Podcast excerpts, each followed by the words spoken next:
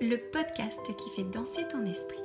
Je suis Nathalie Gozard-Lucas, ancienne danseuse et chorégraphe, et ravie de t'accueillir pour cette deuxième saison. Aujourd'hui, je suis formatrice pour danseurs professionnels et master coach certifié avec une spécialisation en coaching scolaire et parental. La phrase qui me définirait le mieux serait ⁇ Ce qui ne me passionne pas m'ennuie ⁇ Alors à travers ce podcast, je souhaite te parler passionnément, souvent de développement personnel et de coaching, parfois de parentalité et parfois même de danse. Parce que nos vies ne se résument pas à une case. Parce que je ne suis pas qu'une femme, qu'une épouse, qu'une collègue, qu'une maman, qu'une pote, qu'une amie. Parce que je suis tout ça à la fois. Je me refuse à spécialiser ce podcast et j'envoie valser les dictats du marketing et de la société.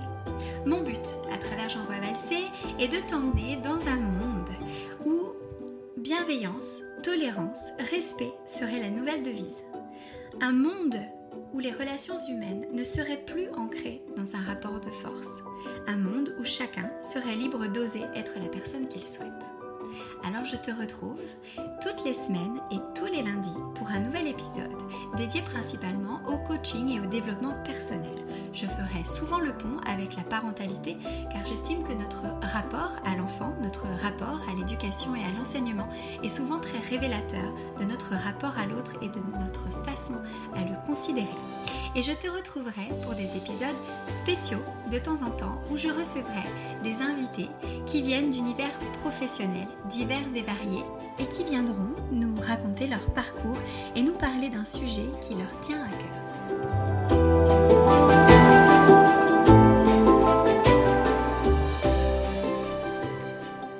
Aujourd'hui, j'envoie valser les relations toxiques ordinaires j'aimerais explorer avec vous ce qu'est une relation toxique ordinaire et comment peut-être assainir des relations et améliorer des situations que vous êtes en train de vivre. Je vous souhaite une très belle écoute.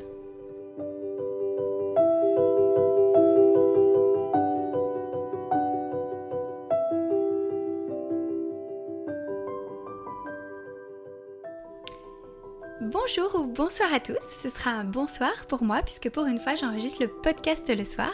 Je suis ravie de vous retrouver pour ce septième épisode. Déjà cet épisode d'ailleurs je trouve que ça passe vite, je ne sais pas pour vous euh, de votre côté.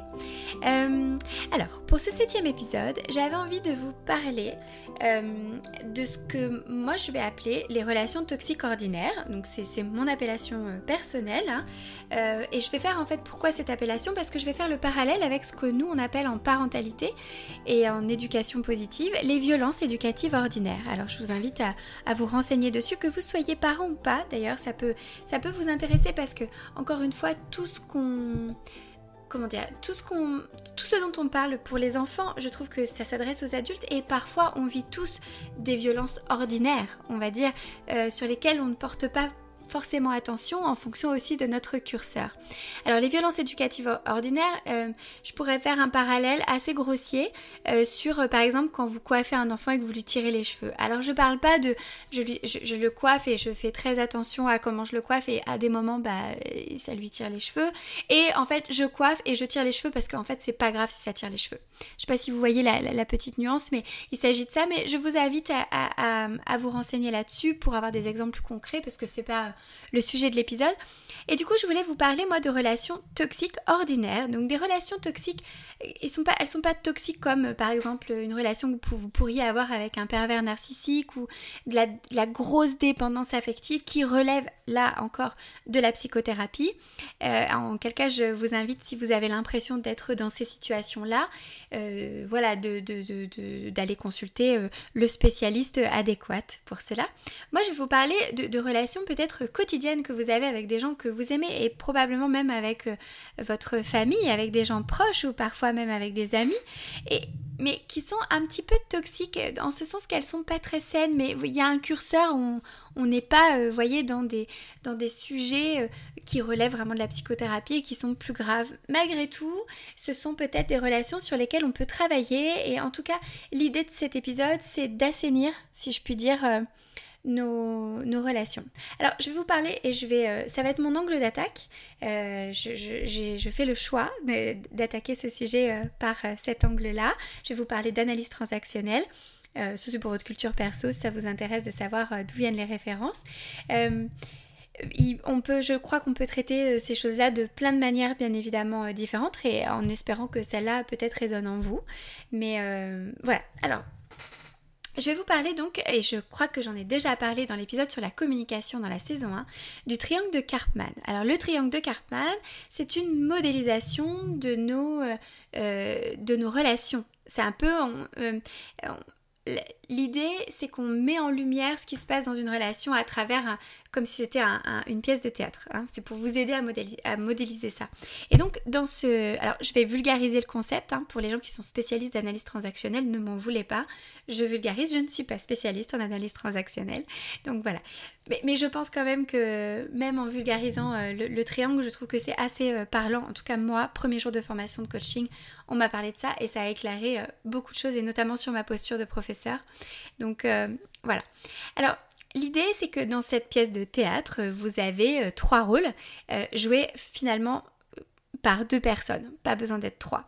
Vous avez la victime. Alors la victime, pour les jeunes, la vicose, euh, je sais même pas si les jeunes disent ça.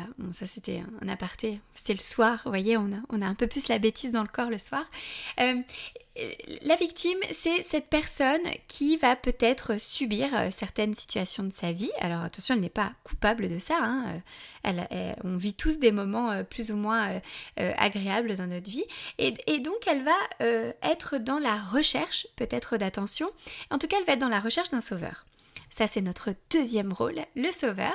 Le sauveur, c'est cette personne pleine de bonnes intentions, bien évidemment, euh, qui va chercher à, euh, à, venir secourir une victime. Donc lui, il est plutôt en recherche de, sauver cette victime et lui, il va satisfaire un besoin de se sentir utile, un besoin de reconnaissance, euh, tout ce genre de choses. Hein.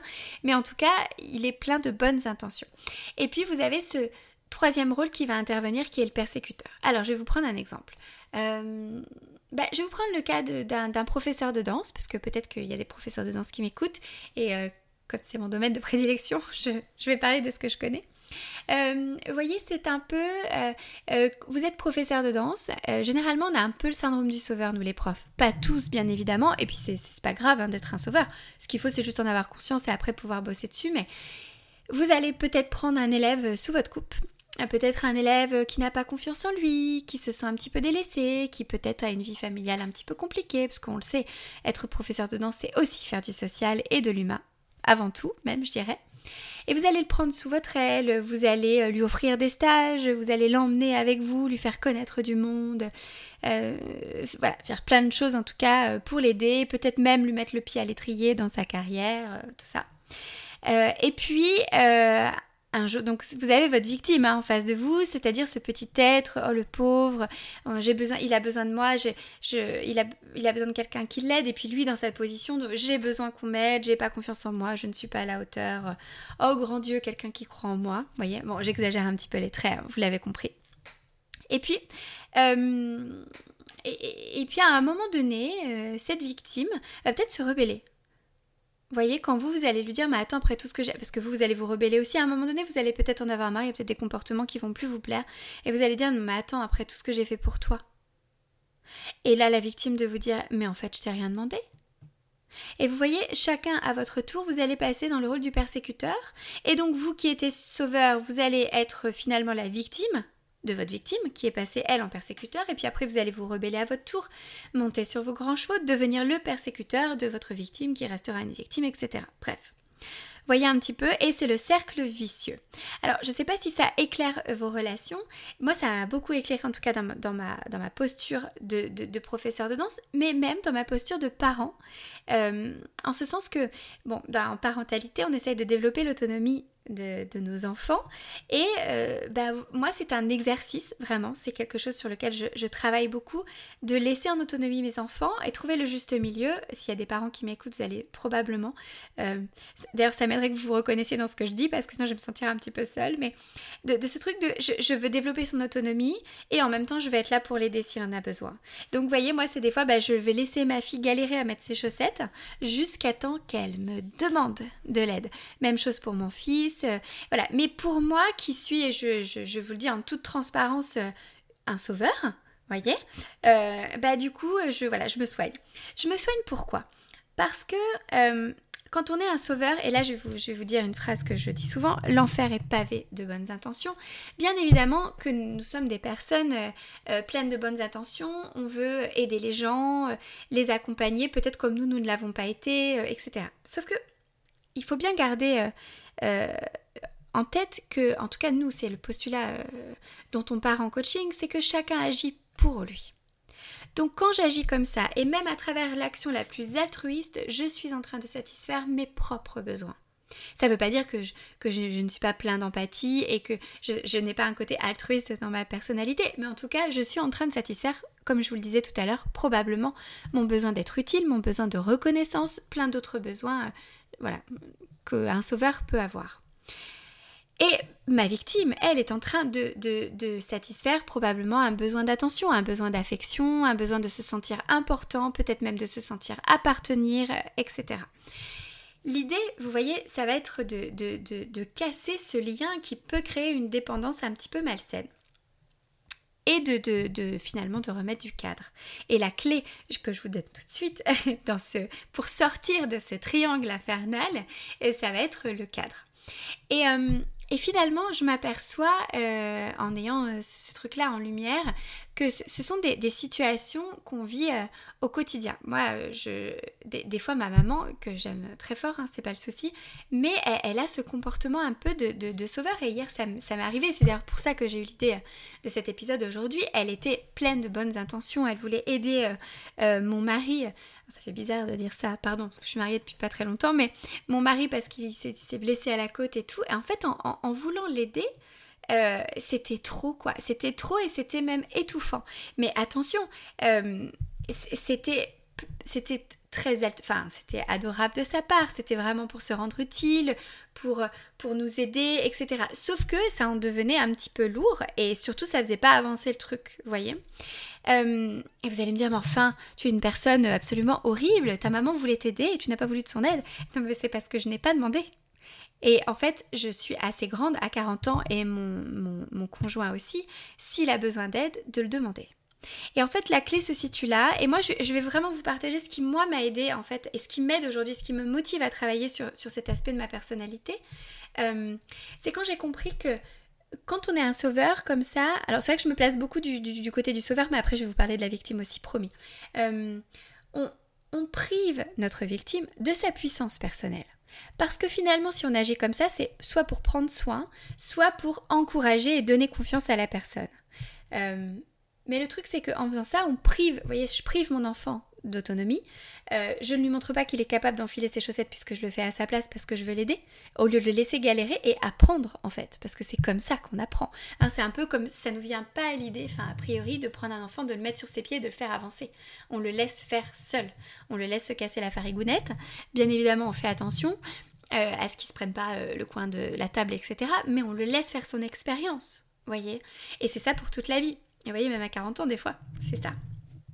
Et en fait, voilà, puisque moi mon intérêt euh, est un des traits de ma personnalité, vraiment c'est peut-être d'accompagner les autres. Alors probablement, et c'est sûr, pour ce que j'ai besoin de me sentir utile, hein, tout simplement, parce que sinon c'est un petit peu chiant la vie, euh, perso, si je me sens pas utile, mais du coup, mon but est d'accompagner les gens et de révéler leur potentiel à travers la danse et finalement à travers le coaching aussi. Et c'est donc de leur prouver qu'ils ont confiance. Or, pour, leur prouver qu'ils peuvent avoir confiance en eux et pour développer cette confiance, ils ont besoin d'aller la chercher en eux. Et pas que moi je leur mâche le travail. Donc personnellement, c'est ça qui m'a beaucoup aidé et qui m'aide, même si euh, des fois, vous savez, vous avez un naturel, des fois des phrases qui sortent, des, actions comme ça et tout.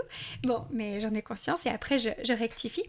Et quand on, est, on est victime, on est un peu dans cette position où euh, on, subit en fait. Hein, on subit une situation, on attend qu'on nous aide et parce que finalement on ne se croit pas capable de faire les choses par nous-mêmes. Et c'est dommage parce que on est tous capables de grandes choses. Après, il faut croire en nous et ça c'est autre chose, mais on est capable.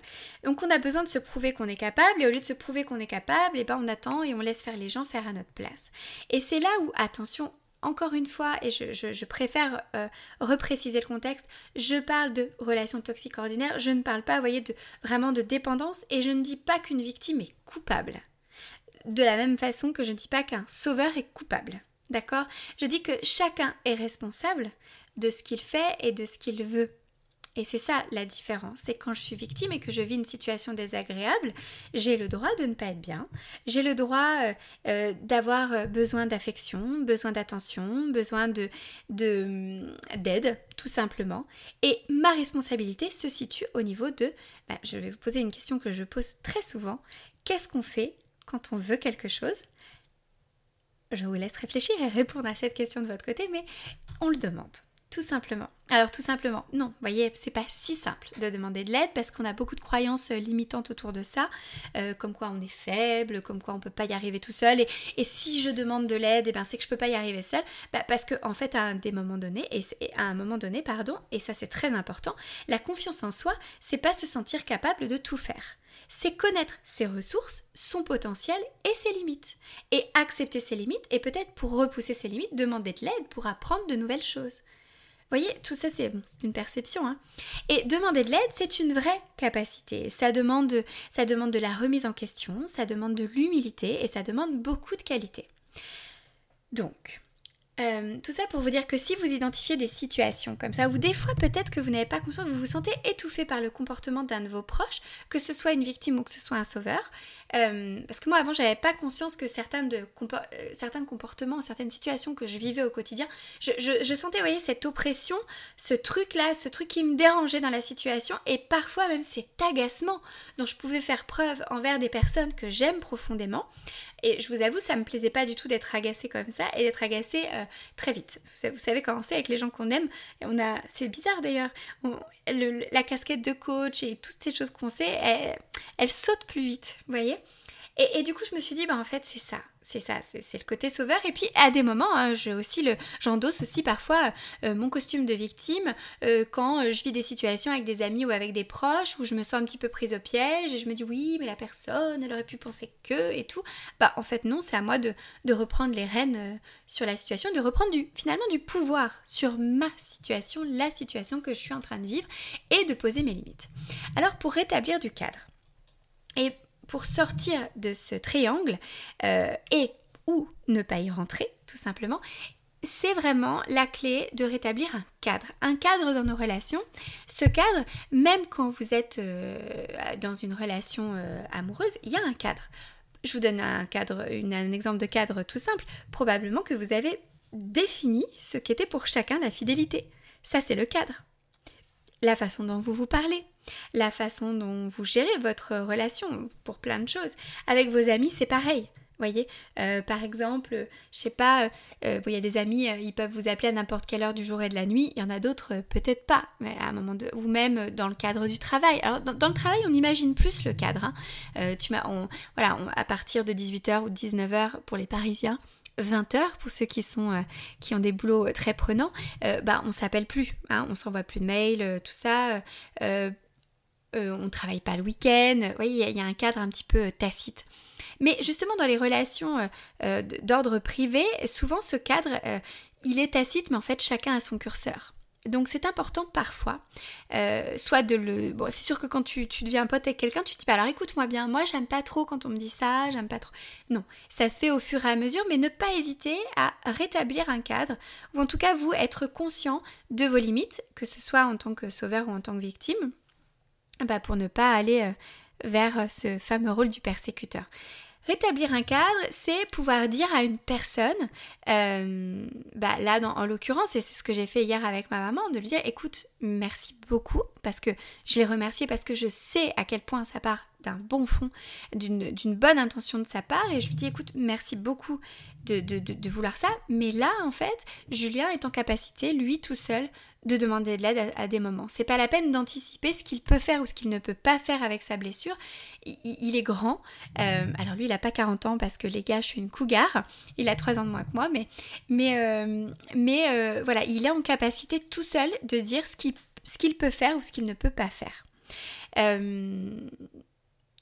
voilà, c'est aussi pouvoir peut-être remettre des limites avec, avec un ami, une amie et de lui dire on peut se voir de telle heure à telle heure, mais moi des fois j'ai des amis avec qui on s'appelle, mon temps est compté personnellement entre ma vie perso ma vie pro et des fois passer un coup de fil sur mes heures pour les, les seules heures que j'ai de libre pour bosser, c'est un petit peu compliqué. Donc des fois je vais poser un cadre, je dis écoute je peux t'appeler entre telle heure et telle heure, mais par contre je ne peux pas t'accorder tout mon après-midi, non pas que je ne veuille pas, mais parce que je sais que si derrière, je vous donne un, je donne un exemple très concret, concret. Si je mets pas de cadre avec, euh, avec euh, mes amis et que par exemple le coup de téléphone euh, ça tarde et peut-être me prend tout mon après-midi, je ne vais pas travailler et après je vais pester. Je vais être, je énervée parce que, parce que j'ai passé mon après-midi, j'ai pas pu bosser comme je voulais, après je récupère mes enfants, etc. Du coup, je vais être super agacée. Probablement que je vais être agacée contre mes enfants, peut-être probablement aussi sur mon compagnon, et que quand ma pote la prochaine fois elle va m'appeler pour un truc, je risque de lui dire écoute, tu me saoules. Alors, bon, non, j'irai pas jusque-là parce que je J'en suis pas capable de dire ça, mais en tout cas, je risque d'être agacée contre cette personne qui, elle, n'aura rien demandé. Là, vous voyez, c'est ma responsabilité. C'est pas elle qui m'a bouffé mon temps, c'est à moi de, poser mes limites et de dire écoute, je peux t'accorder 10 minutes, un quart d'heure, une heure, ou vraiment là aujourd'hui je peux pas, est-ce que ça peut attendre? Parce que bien sûr qu'on veut être là pour nos amis, et c'est pas le souci. Mais c'est, vous voyez, juste de savoir poser nos limites. De la même manière, euh, petite clé pour les sauveurs, euh, c'est je, je ne je n'aide pas quelqu'un qui ne me l'a pas demandé. Alors, des fois, c'est plus fort que nous. Ce qu'on peut faire, c'est dire à la personne, si je peux faire quelque chose pour toi, n'hésite pas. Ou, qu'est-ce que je peux faire pour toi? Et pas, est-ce que je peux faire pour toi? Parce que, est-ce que je peux faire pour toi? La personne est un peu coincée au pied du mur. Euh, soit c'est oui, soit c'est non. Alors que dans le qu'est-ce que je peux faire pour toi, bon, ça sous-entend déjà qu'elle veut votre aide, donc vous voyez, c'est voilà, mais ça laisse une, question plus ouverte. La personne peut répondre ce qu'elle veut. Et encore, moi, je, je me permets de vous conseiller, mais vous en faites absolument ce que vous voulez. Ce serait de dire voilà, si jamais tu as besoin, si jamais je peux faire quoi que ce soit pour toi, n'hésite pas à me contacter. Voilà, je, suis là. Et après, laissez la personne, vous voyez, et là, euh, les victimes, je me tourne vers vous c'est reprendre le pouvoir de sa vie, en fait. La laisser elle-même faire l'analyse de la situation, euh, savoir si elle a envie d'aide ou pas, si elle a peut-être besoin de temps, mais la, laisser euh, déjà digérer peut-être la situation qu'elle a envie. Vous savez, des fois, euh, on croit que pour aider une personne, il faut lui donner des clés, lui donner des solutions. L'écoute, parfois, fait beaucoup de choses. Quand vous écoutez une personne activement, quand vous reformulez ce qu'elle vient de vous dire, sans porter de jugement, vraiment une écoute active, bienveillante, tolérante, respectueuse et authentique, honnêtement, ça fait grave le boulot. Et parfois ça suffit parce que finalement la personne s'entend parler. Et ça vous est déjà arrivé, j'en suis sûre, soit vous, soit euh, quelqu'un de, vous dire euh, Ah bah écoute, en te le disant là, je m'aperçois que, je réalise que. Parce que quand on se sent réellement écouté, on s'entend parler, et puis ça nous permet de réaliser des choses. Et là, je récupère le pouvoir de ma vie. C'est moi qui ai c'est moi qui ai les clés en, moi. Et, et, ben, merci pour ton écoute et c'est super. Et vous voyez, on est dans quelque chose de, de respectueux et où chacun finalement sort gagnant et travaille en collaboration. Voilà. Alors, je ne sais pas si, cet, si cet épisode vous aura un petit peu éclairé, mais voilà ce que j'avais envie de vous dire à ce sujet, parce que encore une fois, je, ne parle pas de dépendance affective, je ne parle pas de, de, situation de, où vous êtes avec un pervers narcissique, etc.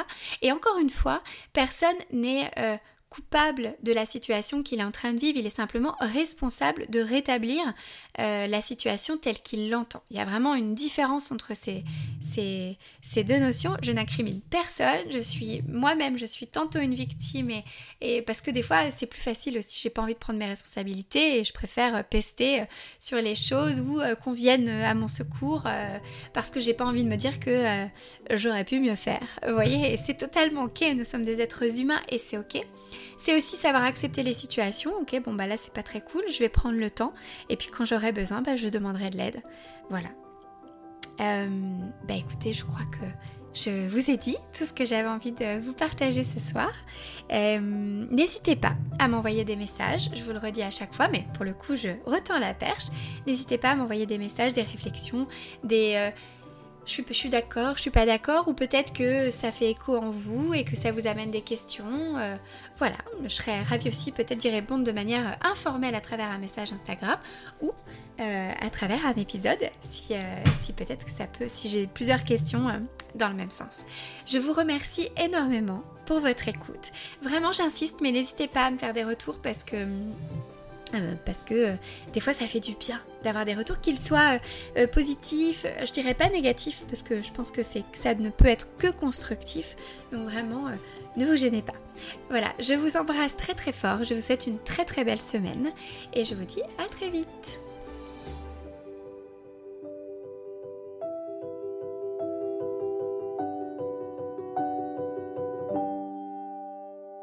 Merci d'avoir écouté cet épisode jusqu'au bout. Si cet épisode ou si le podcast te plaise, n'hésite pas à soutenir mon travail en laissant 5 étoiles ou un petit commentaire, voire même à le partager sur tes réseaux. À très bientôt